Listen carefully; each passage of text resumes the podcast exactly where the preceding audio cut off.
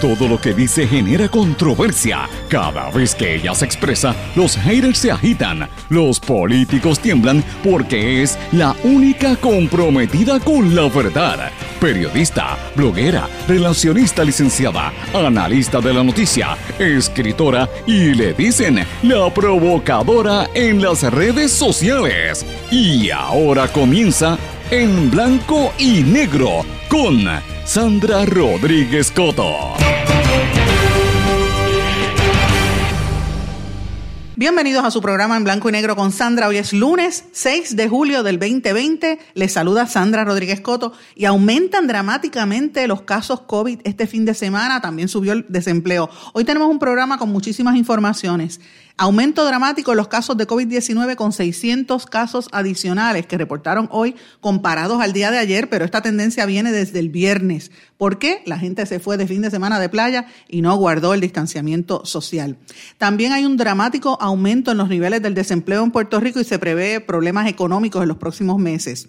En la oscuridad de la noche del viernes votaron a la secretaria de Justicia y siguen las polémicas. Se alega que no quiso engavetar una pesquisa relacionada a la compra del carro por parte del marido de la gobernadora. Otros dicen que fue su inacción ante las investigaciones en el Departamento de Salud y ante el poderoso caso antimonopolio en contra de una conocida compañía de gas licuado.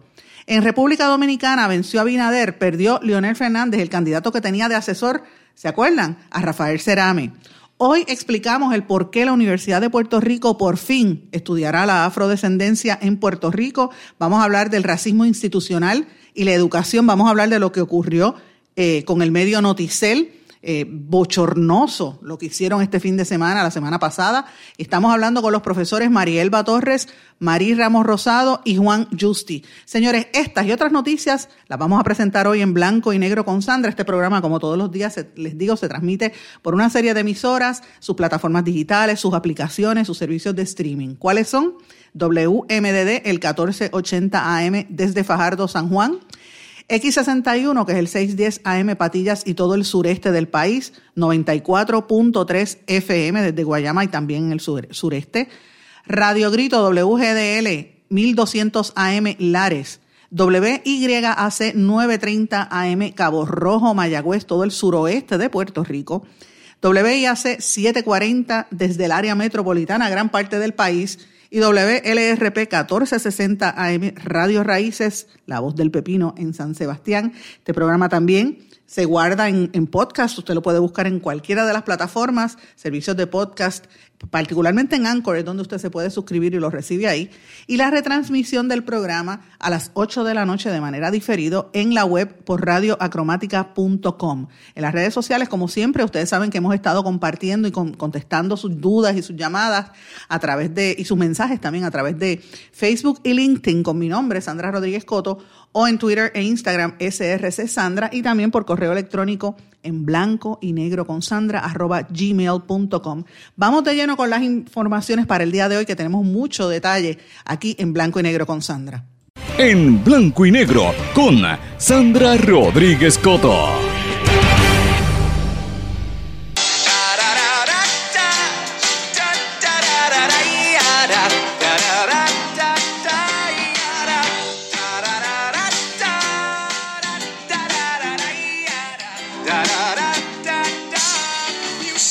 Así empecé yo esta semana, señores. llevo todo el fin de semana pegada con Hamilton. Esa es una de las canciones que más me gusta de la obra Hamilton de Luis, eh, Manuel Miranda, que este fin de semana empezó el streaming eh, finalmente por Disney Plus. A los que no tuvieron la oportunidad de ir a verla en el, teatro, pues pudieron verla o la pueden ver si tienen el servicio de streaming. A mí me encanta esa canción, me encantan todas, porque de verdad que esa es una eh, obra maestra y por más críticas que se den, ahora mismo están criticando el contexto en que se está presentando ¿verdad? El, streaming. No es lo mismo que el año 2015 cuando esto comenzó o el año pasado cuando se trajo aquí a Puerto Rico. Estamos en un momento donde hay una disparidad racial y mucha controversia.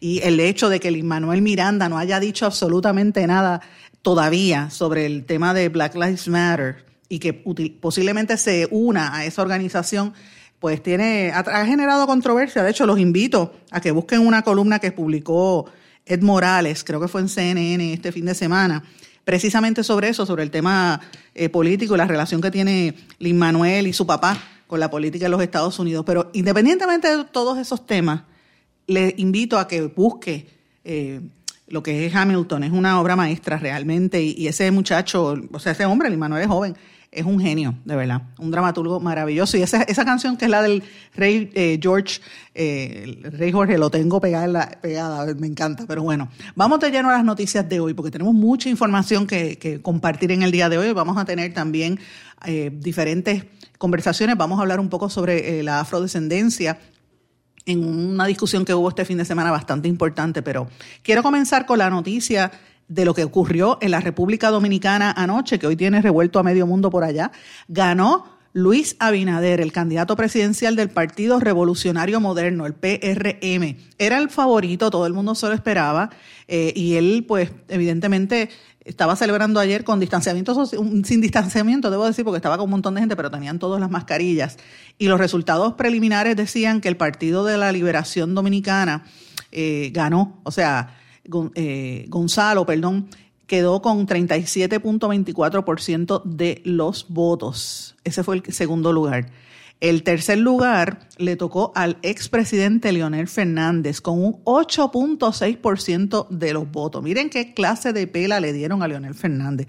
Leonel Fernández estaba con la coalición que llamaban la Fuerza del Pueblo, que uno de los asesores principales era nada más y nada menos que Rafael Cerame, que ustedes recordarán, fue secretario de prensa aquí de Roselló Padre, después fue asesor de Roselló Hijo y era uno de los que estaba en el chat infame de Telegram hace un año, para que ustedes vean la pela que cogió su candidato Leonel Fernández. Y recordemos que Rafael Cerame fue el que dijo hashtag me, mm, me defeco en la isla. Así era, y que tenía muchos negocios en Puerto Rico. De hecho, había acomodado a su hijo en Prafa eh, con un salario eh, enorme. Pues él estaba también haciendo eh, asesoría, en la República Dominicana y perdió su candidato, pero ganó eh, Abinader del Partido Revolucionario Moderno, que era él, eh, era el favorito. Interesante por demás porque el PLD, Gonzalo Castillo, ¿cómo se llama? Era, tuvo que admitir su, derrota, que era del PLD, del partido que esperaban que, que iba a ganar. Así es que me estuvo interesante. Un dato también importante de la República Dominicana el Congreso de la República Dominicana, que vendría siendo como la Asamblea Legislativa aquí en Puerto Rico, pues el Congreso Nacional allá, desde hace 22 años eh, está controlado por una misma organización política y parece que se va a mantener así por los próximos 20, hasta por 26 años, ¿verdad? este, este próximo término electoral, porque ganó el Partido Revolucionario Dominicano, el PRD, en la mayor parte de, de las bancas. Así que me parece interesante. Eh, todavía eso no está final, pero hay todo tiende a indicar que se va a mantener el mismo control en la va a haber un gobierno compartido en otras palabras en la República Dominicana. Esto esto es interesante porque vamos a ver hacia dónde se dirige en términos económicos. Ustedes saben que la República ha aumentado dramáticamente en, en muchos renglones y ha crecido exponencialmente. La última vez que estuvimos por allá, que lo transmitimos desde aquí, de transmitimos para este programa desde allá, este, hablábamos sobre eso. Pero bueno, vamos a nuestra realidad colonial isleña puertorriqueña. Señor, este fin de semana dio mucho que desear. Empezó con la votada como bolsa de la secretaria de, de Justicia, terminó con una caravana de la gobernadora Wanda Vázquez que inauguró su comité de campaña eh, con unos carros todos ahí con rap por encima, que no se sabe quién, de dónde salió el dinero, porque los, los, los donativos que ella, recibe son en cash. Así hay una gran cantidad, de acuerdo a las nuevas reformas electoral. ¿Quién aportó eso? Pues mira, no sabemos si son los, los, eh, los, los, los, contribuyentes regulares o si son eh, dealers de carros o si son ¿verdad? gente que tiene contratos ahora con el gobierno había carros de lujo entre esos que estaban allí. Pregunto yo si tenían que ver con el mismo dealer que ella le dio una reunión después de haber comprado el carro del marido, todas esas cosas, pues me imagino que eventualmente se sabrá. Ella, lo interesante es que la gobernadora eh, dice que ella le dio credibilidad y le dio paz a Puerto Rico, que su, eh, su llegada al poder, porque llegó por designación, acuérdense que ella es la gobernadora no electa, eh, dice que restituyó la credibilidad del gobierno después de la salida de Ricardo Rosselló y de la crisis provocada por la exsecretaria Julia Kelleher. ¿Usted cree eso? Usted me dice, escríbame en mis redes sociales, Facebook, Twitter, Instagram, cuál es la opinión al respecto. Pero yo quiero traerlo a un tema que para mí es importantísimo, señores, lo que está pasando que en el tema del COVID-19, para mí ese es lo más urgente y es lo que ha estado copando la información y la atención pública desde tempranas horas de esta mañana. Si usted va a mis redes sociales, usted va a ver que yo planteé rápido una pregunta, yo tengo unas dudas grandes. El, el, CDC, ustedes saben que dice que se deben reportar todos, aunque se separen los casos entre confirmados y probables. Lo cierto es que ha habido un aumento dramático del viernes para acá en los casos. Hoy hay 8.585 casos. Ayer había 5.000, eh, 6.000, perdóname, 6.970 y el domingo había 7.916. O sea, eh, ¿cómo es, ¿cómo es esta situación? La cantidad, la cantidad aumenta. Eh, ¿Sabes? ¿A qué se debe que haya un aumento tan dramático de más de 600 casos sin distanciamiento? Señores, estamos hablando de una cantidad grande. O sea, subió de 700, de 7.916 casos entre confirmados y probables a 8.585 en dos días. Estos son 669 casos adicionales. Esto es impresionante, señores. Es bien impresionante. Así que eh, vale la pena que miremos esto, que estemos, estemos bien atentos. La gente estuvo este fin de semana en la playa como si nada, como si, si el mundo no se fuera a acabar. Y yo decía, pero ven acá.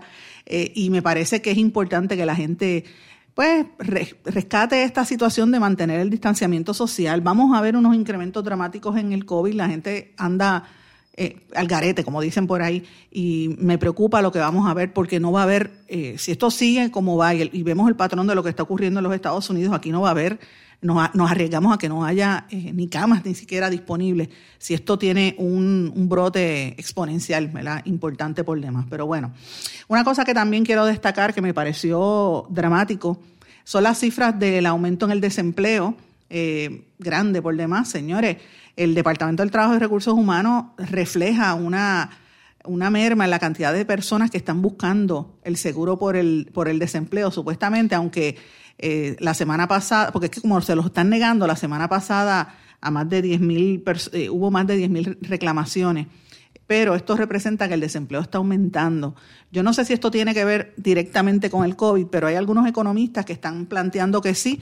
El presidente de estudios técnicos, Villamil, eh, hizo esas expresiones en uno de los medios, creo que fue en el vocero, eh, y habla sobre la dramática pérdida de empleos desde abril. Miren, en, según estudios técnicos, eh, hubo 118.600 empleos en el mes de abril eh, y la apertura comercial resultó en un aumento del 3.7% en el empleo privado asalariado, así que, así que hubo un aumento de 20.600 empleos en mayo.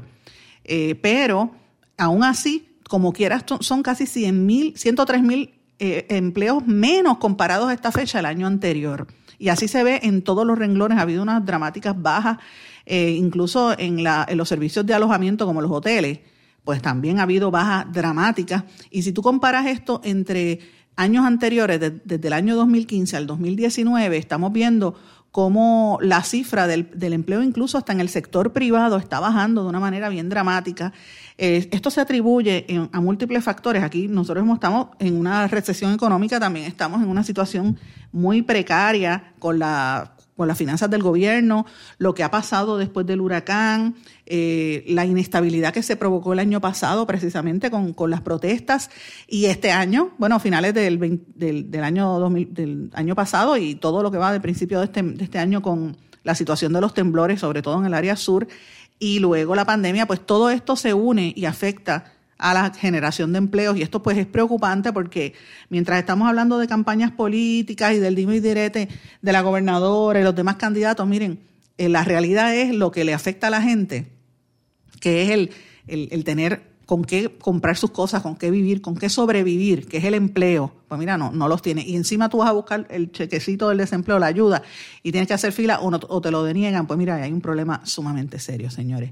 Así que yo creo que estos son algunos de los temas importantes, pero tenemos que hablar de lo que ocurrió con la votada que le dieron a la secretaria de Justicia el viernes. Mis amigos, tengo que decirles algo, y, y va a sonar difícil, pero lo tengo que decir. Este programa se confirmó todo el trabajo que venimos haciendo por meses, largos meses, y yo te diría que más de un año aquí en blanco y negro con Sandra, se ha venido a confirmar este fin de semana y así como siempre digo, el tiempo nos da la razón.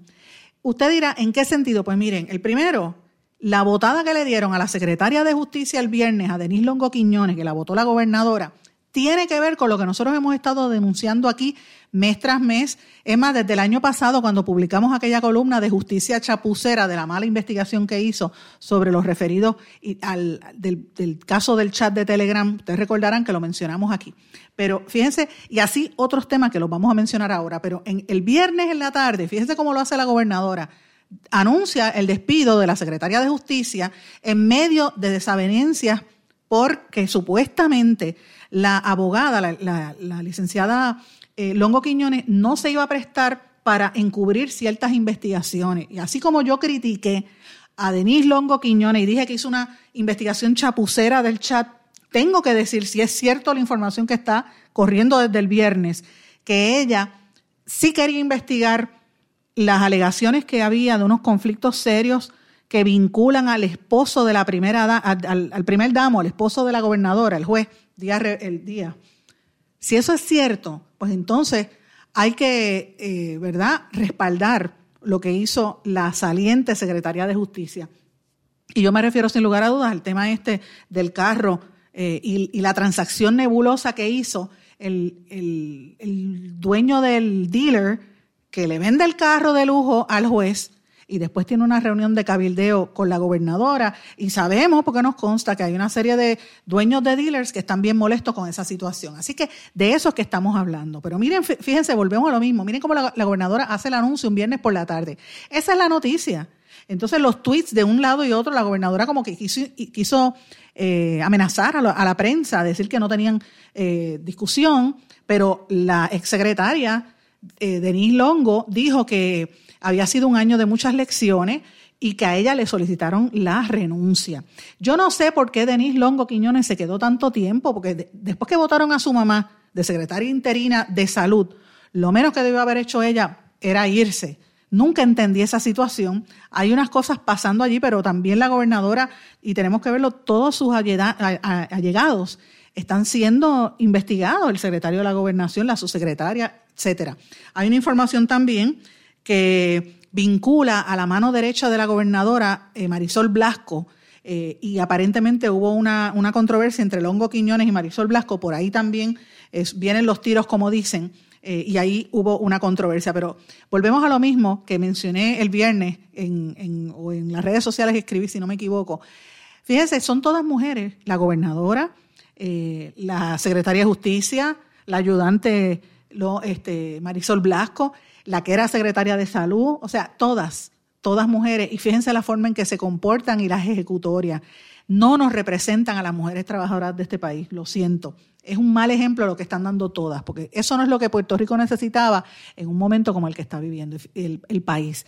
Y de momento la gobernadora, para paliar un poco la situación, ayer se fue de, campaña política con una caravana, todos los carritos bien, bien pintados. Quisiera saber dónde está el dinero de eso, de dónde salió esos fondos, dónde están haciendo los fundraisers, porque hasta hace un mes solamente tenía 24 mil pesos. Yo no sé si es que o ha estirado el dinero o es que le ha conseguido dinero de allá para acá. Yo creo que el Contralor Electoral tiene que empezar a rendir cuentas sobre esta situación. Así que vemos lo que está pasando en justicia, pero mire lo que está pasando en salud. Trascendió lo que veníamos diciendo que en este espacio se había advertido. Los federales están detrás del Departamento de Salud. Y nosotros lo anunciamos cuando dijimos aquí todo el esquema de, de, Mabel Cabezas, de las chicas del clan de, Adil Rosa y todas las allegadas de la gobernadora y del grupo de amistades. Y sobre todo del ex secretario de Salud, Rafael Rodríguez Mercado, que en este espacio, ustedes recordarán, el viernes yo reclamé por qué Juan Oscar Morales en la Comisión de Salud de, en, la, en la Asamblea Legislativa, por qué no investigó al exsecretario Rafael Rodríguez Mercado, que tenía que ver con eso, porque si hizo referidos, los referidos que hicieron incluían las transacciones eh, de compraventa y, y refirieron a, Mabel Cabezas, entre otros, tenían que investigar al ex, titular. En este espacio de, radio, nosotros eh, a todos ustedes les dejamos saber que había un esquema de contrataciones por más de 100 millones de dólares con la compañía eh, Manpower. Pues señores, la investigación que trascendió del inspector general del Departamento de Salud Federal es precisamente por los fondos de Medicaid que los utilizan para otras agencias. Señores, en este espacio nosotros lo adelantamos que habían utilizado fondos de Medicaid para mejorar, para remodelar la oficina de Rodríguez Mercado. Ustedes recordarán que lo dijimos aquí, que habían utilizado eh, fondos de Medicaid para otras, para comprar unos ponchadores y todo lo dijimos. De hecho, tuvimos hasta una entrevista con Walter Dobeck, que estuvo a cargo de parte de esas transacciones y eh, hablamos en dos ocasiones con él, lo publicamos en nuestro blog. Él después nos mandó una carta diciendo que nos iba a demandar porque no era cierto, pero mire lo que está pasando ahora. Yo no estoy diciendo que lo están investigando a él, yo estoy diciendo que los federales están investigando el uso de los fondos que se hicieron, de los fondos que son para Medicaid. Así que yo creo que aquí hay que rendir muchas cuentas y me parece que el representante Juan Oscar Morales debió haber hecho una mejor investigación y debió haber incluido a Rafael Rodríguez Mercado. Les estoy anticipando que van a venir arrestos por ahí, señores. Vienen arrestos por ahí, eh, vienen, vienen cuestionamientos sobre los centros de diagnóstico y tratamiento en diferentes municipios, incluyendo municipios como el de Adjuntas y el municipio de Loíza, adscritos a salud. Y esto es una situación donde facturaron por servicios aun cuando las licencias estaban vencidas, facturaron fondos federales. Todo eso era eh, supervisado por la Secretaría Auxiliar de Servicios Médicos y Enfermería, que pertenece al Departamento de Salud. También hay unos problemas con, lo que era SARAF, que supuestamente pasaban los CDTs allí. Señores, estamos hablando de una serie de reclamaciones que se le hicieron al Medicaid por encima de lo que se supone que estuviera allí. Y el otro tema es el del tiempo y manpower, ¿verdad? El fraude por, porque se cobraba de más a la gente contratada por manpower. Hoy, al día de hoy, tengo información de que en el Departamento de Salud están moviendo gente de oficina. Eh, creo, y voy a hacer una gestión con Walter Dobeck. Si usted quiere, usted sabe cómo conseguirme. Quiero que me confirme si es cierto o no es cierto que usted está moviendo empleados y contratistas de, de manpower de oficina en oficina ahora desde que salió, eh, desde que trascendió esta investigación federal. Yo quiero saber, y quiero saber si usted está siendo parte de esa pesquisa o usted está siendo investigado. Esa es una pregunta muy válida y me gustaría eh, con mucho gusto contestarla aquí. Pero ciertamente la investigación es al Departamento de Salud y me pregunto, y vuelvo y pregunto, ¿dónde está el exsecretario Rafael Rodríguez Mercado? Señores, de lo más bien haciendo, haciendo comentarios tipo, ¿verdad? Eh, parece como si fuera un, pensador en las redes sociales hablando de paz y amor. De eso es que se trata, señores. De eso es que se trata. Y me parece a mí que tiene mucho que ver. Recordemos cuando empezó la, epidemia del COVID, que él decía que no iba a llegar porque estaba en China y China era lejos de Puerto Rico. Y después la doctora Carmen de Seda dijo que París y estaba cerca de China, pero la realidad es que las decisiones distan mucho de, informarle al país con, certeza. De hecho, ayer hasta, para que tengan una idea, ayer hasta trascendió que el Task Force médico dio recomendaciones al gobierno y no le hicieron caso. Recomendaciones médicas, señores. Todo esto tiene que ver con los malos manejos en el Departamento de Salud. Y por eso es que se está eh, viendo el, caos que vemos ahí, por eso es que vemos las movidas que hay. Yo quiero saber si esto tiene que, si esta situación que está ocurriendo en el Departamento de Salud tiene o incide, según fuentes, sí incide, ¿verdad? Pero yo quiero corroborarlo. Incide con la presión que, que le metió la gobernadora también a la secretaria de Justicia para que se fuera, porque todos sabemos que la salida de la secretaria de Justicia tiene cola. No es solamente el asunto de ¿verdad? del, carro de la primera de la gobernadora, del, primer damo, como le dicen, del marido de la gobernadora, sino también los malos manejos y las situaciones que había en el Departamento de Salud, eh, específicamente los suministros en Ponce, eh, que tiene que ver con manejo de emergencia después de los terremotos, y eh, otros casos, por ejemplo, está el tema de, la, de que ya no investigó el referido que le hizo a DACO de la, a la División de Antimonopolio por la, la compraventa de Empire Gas que adquirió Pumagas y la Secretaría de Justicia no hizo nada. Y los precios están por el, por el cielo. Así que estamos hablando de una serie de situaciones que yo creo que tienen que rendir cuenta y la prensa tiene que seguir haciéndole la pregunta a la gobernadora. Y la pregunta de todo, después de uno mirar todo lo que sucedió este fin de semana, uno tiene que preguntarse, ese es el tipo de comportamiento que el país necesita. Yo no voy a decir nada, usted va a tomar su decisión, lo que usted quiera, usted va a decir por el que usted quiera votar, pero todas estas cosas tenemos que mirarlas en, su justa perspectiva, las ejecutorias de lo que la, gobernadora promete, cómo reacciona Pedro Pierluisi y cuál es el y qué es lo que dicen los demás, porque los populares desde el viernes yo no los he escuchado los candidatos a la gobernación, ¿usted los ha escuchado decir algo sobre este caos que yo estoy mencionando en salud y en justicia? ¿Verdad que no? Ese silencio eh, simboliza el silencio de los populares que no están haciendo su fiscalización. Así que estamos mal, señores, estamos muy mal. Y no solamente populares, mire los demás, ¿dónde están los otros candidatos hablando de este tema? Mm.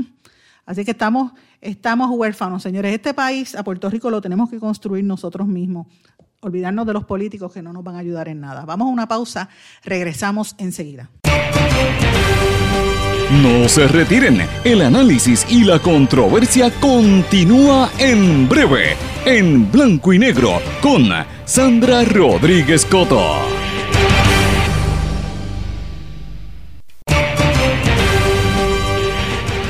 Ya regresamos con el programa de la verdad, en blanco y negro, con Sandra Rodríguez Coto.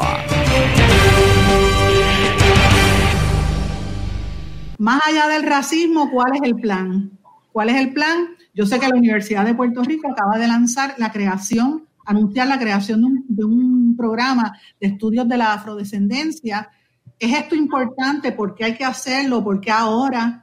Qué no lo hicieron antes como en Estados Unidos estaba creciendo? Yo quisiera que habláramos un poco sobre este tema en el contexto de, la realidad y quisiera pues comenzar por el profesor Justi porque está en minoría, ¿verdad? El, único hombre en el grupo. Profesor, ¿es importante hablar del racismo? Bueno, no nos cansamos de hablar de otros temas, ¿verdad? Como el estatus político, ¿verdad? La violencia doméstica, las relaciones entre género, eh, ¿verdad? La situación de la niñez. O sea, hay temas que, que están ahí todo el tiempo. Este, y es hablar de nosotros mismos. O sea, todos tenemos, eh, todos tenemos raíces negras por algún lado, es cuestión solo de buscarlas. Todos tenemos, eh, en nuestra vida diaria está el tema continuamente.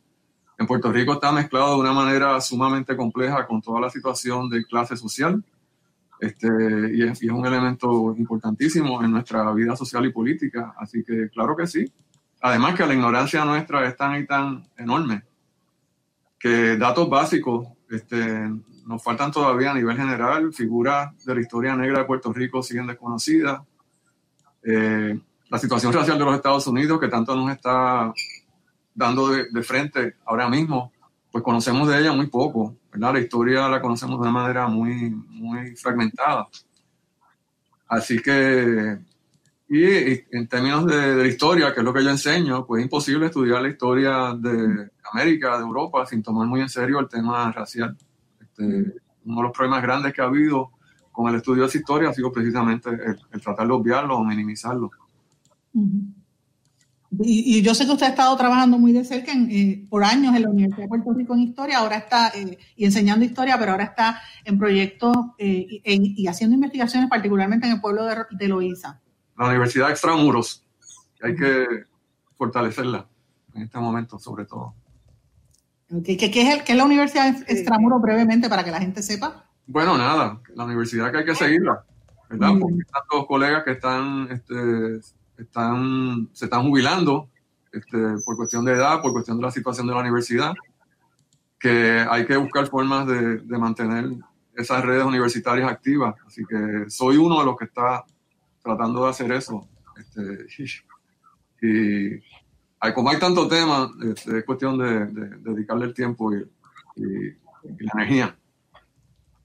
Gracias. Y quisiera hacerle la pregunta ahora a, a Marielba, y, por último hablamos con Mari, Marielba Torres, la profesora Marielba Torres, por mucho tiempo es profesora de la Universidad de Puerto Rico y mucho tiempo ha estado trabajando, eh, todos han trabajado, pero particularmente ella en los congresos de afrodescendencia y es parte de las que está lanzando este nuevo eh, proyecto finalmente, a ver si la Universidad de Puerto Rico lo echa a andar. Eh, Marielba, me gustaría preguntarte, ¿por qué hacerlo ahora?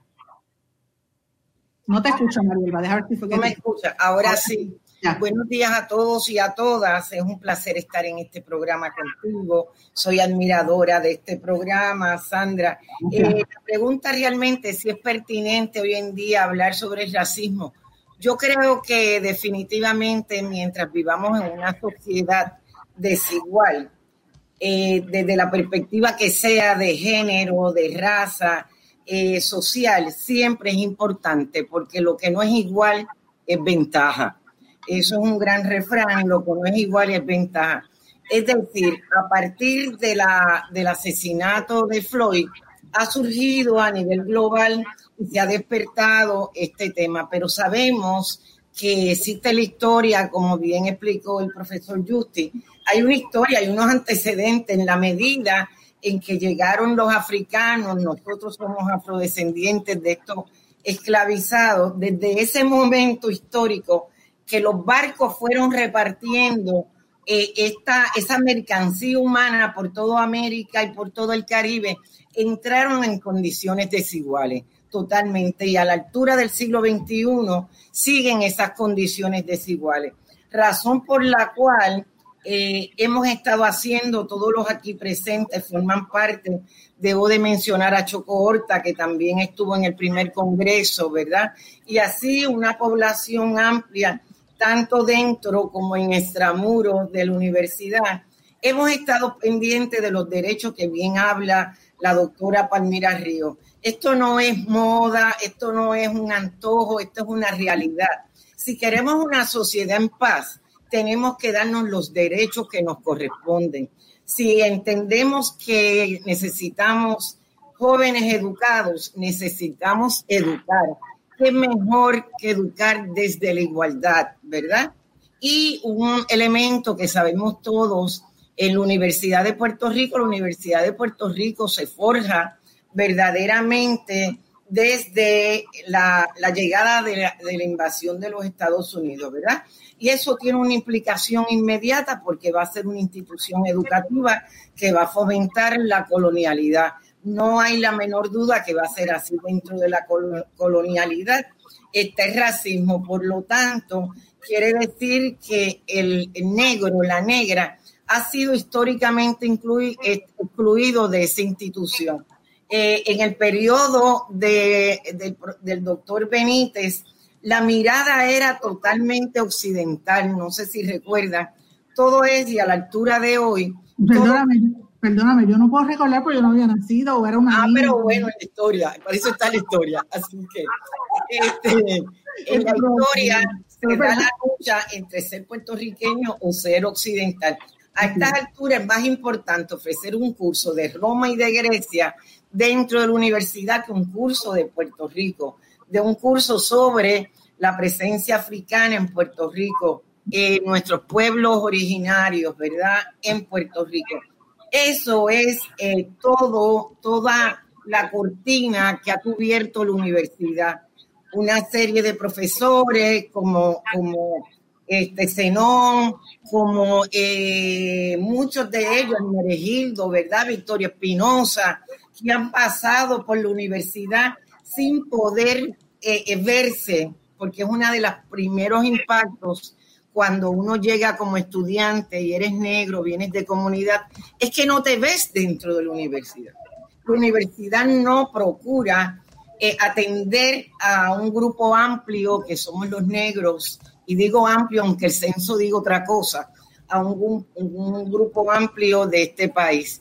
Así que tras que no nos vemos, nos insisten en esta mentalidad occidental. Eh, nos juntamos una serie de cabezas eh, a partir y desde el Instituto Interdisciplinario y Multicultural. Nos juntamos una serie de cabezas con el antecedente de los dos congresos. Una de las deliberaciones de los dos congresos es tenemos que hacer que esta institución que va a tirar maestros a la calle, eh, la Universidad de Puerto Rico educa para que surjan educadores que vayan a las escuelas públicas y privadas, tenemos que preparar a esos educadores con una mentalidad no eh, eh, racista, no discriminatoria. Así que a partir de ahí, todos los que hemos participado del Congreso dentro de la universidad, nos propusimos esta línea. Hay que hacerlo, hay que hacerlo. Así que hemos recorrido varias instancias dentro de la universidad y eh, definitivamente tenemos que decir que el rector inmediatamente nos apoyó, inmediatamente dijo, también se unió, se unió, hay que hacerlo. Así que con la venia del rector, el decano, el doctor Carlos Sánchez, se compromete, montamos todo el muñeco, ya estamos en el proceso de presentárselo al Senado académico y vamos a comenzar con una concentración menor, ¿verdad? Porque siempre se empieza por el primer escalón. Ahí vamos a sostener una concentración menor que va a salir de la Facultad de Estudios Generales, que es una facultad bien interdisciplinaria, ¿verdad? Y ahí vamos a cubrir muchísimos temas. Entre los temas que vamos a incluir, claro, se cae de la mata, pues historia, literatura, música, biología, física, nutrición, eh, eh, es variado, es botánica desde la perspectiva afro, ¿verdad? Sabemos mucho, como diría José Luis González, en su libro En el país de cuatro pisos. Mira, el puertorriqueño todavía no dice y no reconoce que la comida boricua, la comida puertorriqueña es negra, no es española, es absolutamente negra. La vemos en el velorio, ¿verdad? Los frutos que aparecen en el velorio. Entonces, la velorio. Exacto, la pintura del velorio de Francisco Yer. ¿Cuáles son los productos que cuelgan en el bollo? Eh, sí es pertinente hablar de este tema. Sí es pertinente porque ya está bueno de estar excluido. No queremos seguir excluidos. Nosotros estamos claros que nosotros construimos un país. Y como construimos un país y construimos eh, una, una universidad, pues vamos a hablar de eso. Pues yo agradezco. Eso es parte de lo que trascendió en la conversación de ayer con los profesores eh, Marielba Torres, Juan Justi, Mari Ramos.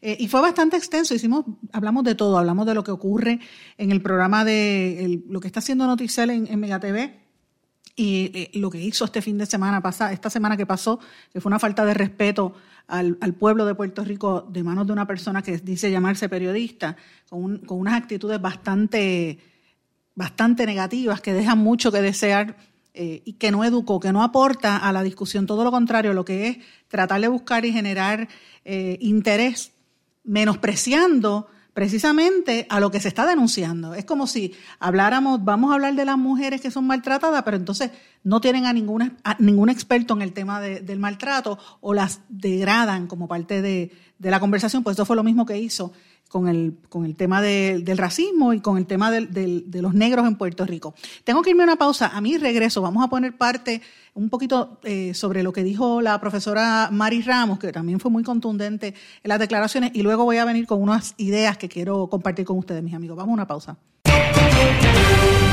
No se retiren, el análisis y la controversia continúa en breve, en blanco y negro, con Sandra Rodríguez Coto. Más que un plan de salud, somos alegría para nuestro pueblo. Somos seguridad. Somos nuestra gente. Más que un plan de salud, somos nuestra comunidad.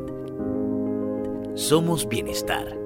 Somos tu acceso a 64 hospitales, médicos y especialistas en todo Puerto Rico al cuidado de tu salud más que un plan de salud, Menonita es Puerto Rico. Plan de salud Menonita.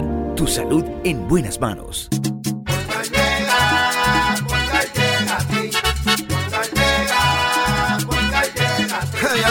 Eso es lo que te responden, pero ahora botaron la ola. Porque ya no importa en qué parte de la isla estés. Si tuviste un accidente, mi gente de Poingal le llega a tu casa o trabajo para que no te complique. Con servicio en todas partes de la isla y el mejor servicio al cliente. Por eso y mucho más, yo Piru lo digo, yo quiero Poingal. ¡Duro!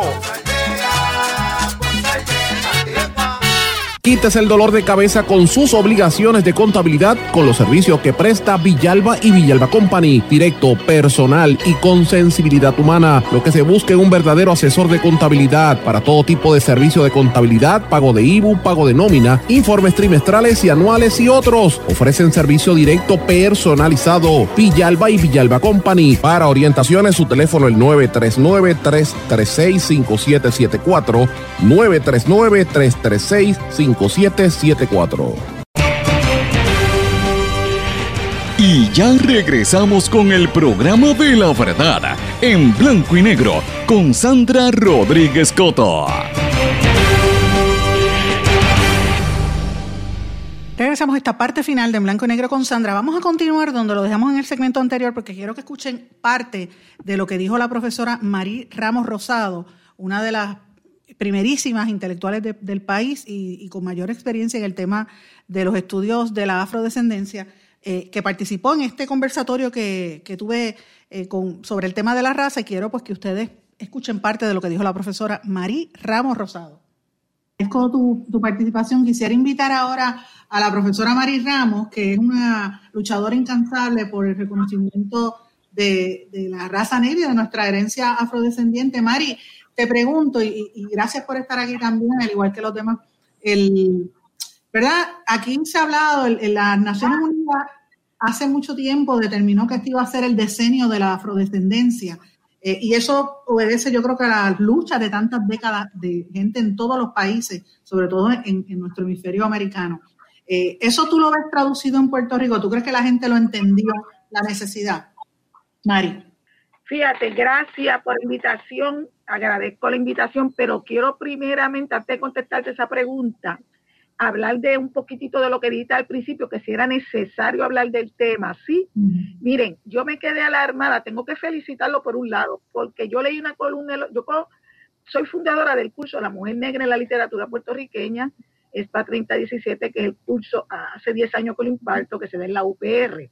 Me paso recortando todas las noticias. Recorté una el otro día de Rangel, el dueño y director de El Nuevo Día, donde él escribió un artículo que se llama Los Invisibles, donde él reconocía que él llevaba años, yo lo tengo que felicitar por haberse atrevido a escribir esa columna, llevaba años entrando a, a piñones y que veía la foto de la pintura de Arturo Alfonso Chomber en pintada en el en copy y que le llamaba la atención, pero que nunca se había interesado en averiguar quién era. Él no sabía, y eso lo dijo él ahí en ese artículo, hasta los otros días cuando se entrevistó con Étnica en, el, en, el, en la revista Étnica con Gloria en otras palabras, un dueño de un periódico, un editor importante, de un periódico importante como Nuevo Día, no reconoció públicamente que él no conoce la historia de muchas de las personas negras del país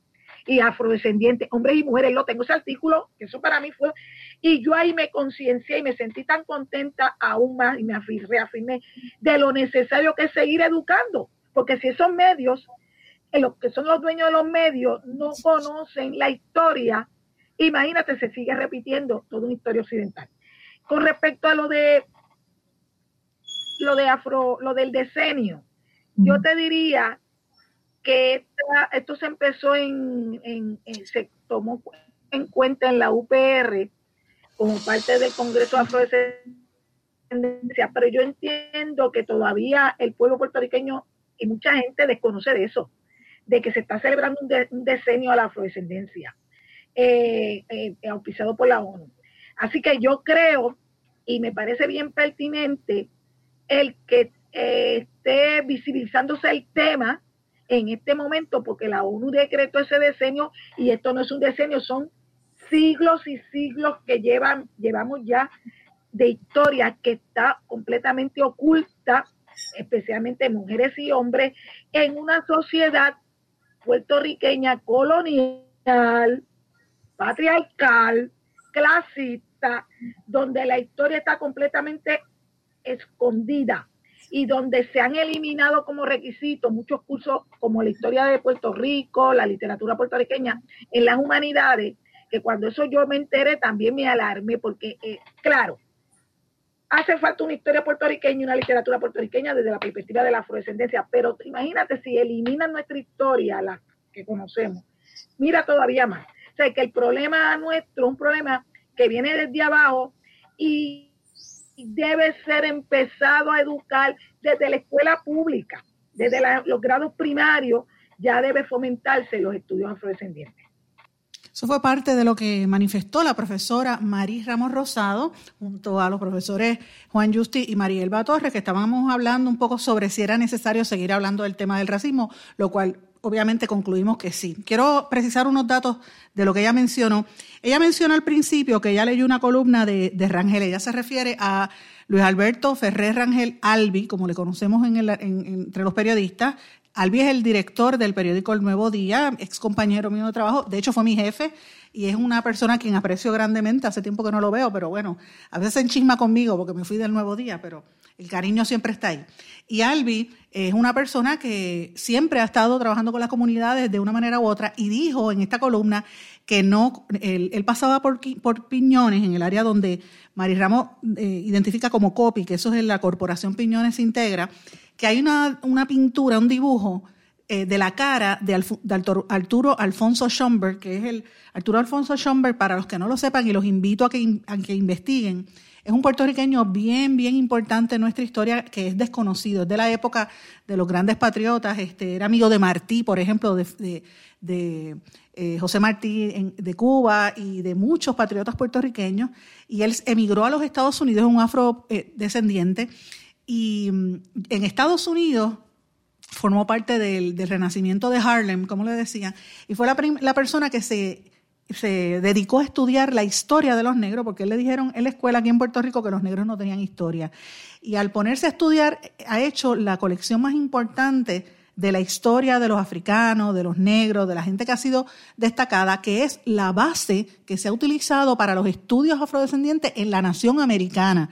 Si no hubiera sido por ese puertorriqueño que se llama Arturo Alfonso Schomburg, entre muchas otras cosas, estoy tratando de resumir una vida grande en 30 segundos, pero si no hubiera sido por ese puertorriqueño, posiblemente la, serie Roots y mucho de lo que se sabe hoy en día de los negros no, no se hubiese sabido eh, y es gracias a este puertorriqueño y parece mentira que un director de un periódico desconocía eso. Ahora, lo bueno de esto es que la actitud del, del, mismo director del periódico pues demuestra que la admisión de su desconocimiento lo que demuestra que, que es necesario seguir educando sobre el tema. Eh, y yo eh, hice un planteamiento, lo repito aquí, el hecho de que tú no conozcas la historia no, no quiere decir que tú seas racista, todo lo contrario, es que te hace falta educarte. Nadie sabe o sea, nosotros no, tenemos eh, la sabiduría en la mano, este, todo el mundo aprende, todos aprendemos todos los días. En el caso del Nuevo Día, tengo que decirlo con toda honestidad y candidez. Mi experiencia en el Nuevo Día fue muy positiva. En el, eh, yo viajé el mundo con el Nuevo Día, tuve unas, experiencias profesionales extraordinarias. Y en el momento en que yo estaba allí, los 10 años que trabajé de reportera, yo tuve muchos compañeros de la raza negra y quiero precisar que tuve incluso el director del periódico en ese momento, es el, eh, mi amado Héctor Peña, que no solamente es negro, es dominicano puertorriqueño. Él dice que es dominicano, pero yo creo que él es dominicano puertorriqueño porque lleva muchos años aquí. Pero este, era director del periódico. David Colón, que era mi jefe directo, el editor de la sección de política en aquel momento también. Eh, otro también afrodescendiente, Javier Hernández, y así muchísimos otros, Benjamín Torrecotay, que todavía sigue en el periódico, y esta servidora, entre otros. Así que habíamos unos cuantos en la redacción. Eh, y, es parte de la integración. A veces uno no se da cuenta de que estamos, pero sí estamos ahí. Eh, y en ese sentido, pues yo creo que el nuevo día, eh, yo no puedo decir que me sentí jamás discriminada en el nuevo día, todo lo contrario, yo creo que me dieron hasta más oportunidades de desarrollarme que a muchas compañeras blancas, por decirlo así. Así que no, no, no quiero que suene como que él es racista, sino todo lo contrario, sino que es una oportunidad de crecimiento y de educación. Y eso es en esencia lo que estamos tratando de hacer con este tipo de discusión, promover la comunicación, promover la educación y fomentar que esto se discuta, porque en la medida en que estos temas no se hablen, si tú tienes un, tema, una situación que te sigue arrastrando y, provocando desigualdad y no lo hablas, pues mira, el problema sigue estando ahí. ¿Sabes? No podemos negarnos a, primero, a hablar de la existencia, segundo, a entender el por qué. Si tú tienes personas que, de las cuales tú no hablas, tú los reniegas, pues mira, los problemas que tienen no se resuelven. Hay una correlación directa entre pobreza, violencia, marginación y raza. Y aquí no lo quieren estudiar, se niegan. Miren, yo lo he planteado. El COVID en Estados Unidos, la mayor parte de las víctimas son negros y latinos, ahora son los, nativos americanos, o sea, los indígenas. En algunos estados están desapareciendo miles de personas por estas enfermedades y, con los negros. Yo pregunté al secretario de salud si teníamos esas estadísticas por raza y no, las, no, no, no nos las han dicho. Yo pregunté también y, cuántos tenemos en términos de proporción de raza en las cárceles, en las instituciones juveniles. Si usted se para en una cárcel o visita una institución juvenil y usted mira, casi todos son oscuros. Eso, no, es, eso no es casualidad, eso es por diseño, porque la gente pobre que no tiene eh, oportunidades o se le hace más difícil desarrollarse, tienden a delinquir porque no tienen precisamente esas oportunidades. Y eso es de lo que tenemos que hablar, porque una vez tú te educas y hablas del tema, vas erradicando esos lastres y se va fomentando una cultura. Yo invito a que los legisladores puertorriqueños se eduquen. Tomás Rivera Chats, Johnny Méndez y todos los senadores y, representantes que estuvieron en las vistas públicas recientemente en el caso de Almayarida, les pido humildemente desde este espacio que se eduquen del tema. Fíjense que eh, lo conversamos ayer en, ese en esa discusión, ¿verdad? El tema de la nena, de la nena de Carolina que fue arrestada y, en, las vistas de confirmación del secretario del Trabajo, que precisamente es afrodescendiente, no hablamos en ese momento de, ¿verdad? del racismo institucionalizado, porque incluso hasta Tomás Rivera Chávez dijo, mira, como fue un asunto entre eso fue allá y lo descartó. Y no se, no se entró en el detalle del sistema, del, del, racismo endémico, que es lo que tenemos que evitar, es lo que tenemos que corregir para poder seguir hacia adelante. Y yo invito a esta conversación que se está dando en todas partes del mundo, no podemos excluirnos de esto para poder seguir hacia adelante. Mis amigos, no tengo tiempo para más, quisiera seguir hablando de otros temas. De hecho, se me quedó mencionar lo de, lo de Noticel, eh, pero para redondear brevemente, estuvo muy mal ese vídeo eh, y, yo creo que es hora de que empecemos a exigir un periodismo de mayor... Eh, respeto a la dignidad del ser humano y de mayor investigación y, profundidad. Uno, cualquiera comete errores, es cierto, todos cometemos errores, yo soy la primera, pero eh, lo importante es enmendar. Mis amigos, me tengo que despedir. Les deseo que pasen muy buenas tardes. Si usted quiere escuchar todo el programa, está en mis redes sociales. le invito a que lo busque en el canal de YouTube con mi nombre, Sandra Rodríguez Coto, o en mis páginas de Facebook. Y como siempre, los espero aquí mañana en blanco y negro con Sandra. Que pases todos. Muy buenas tardes. ¿Se quedó con ganas de más? Busque a Sandra Rodríguez Coto en las redes sociales o acceda a en blanco y porque a la hora de decir la verdad solo hay una persona en la cual se puede confiar. Sandra Rodríguez Coto en blanco y negro.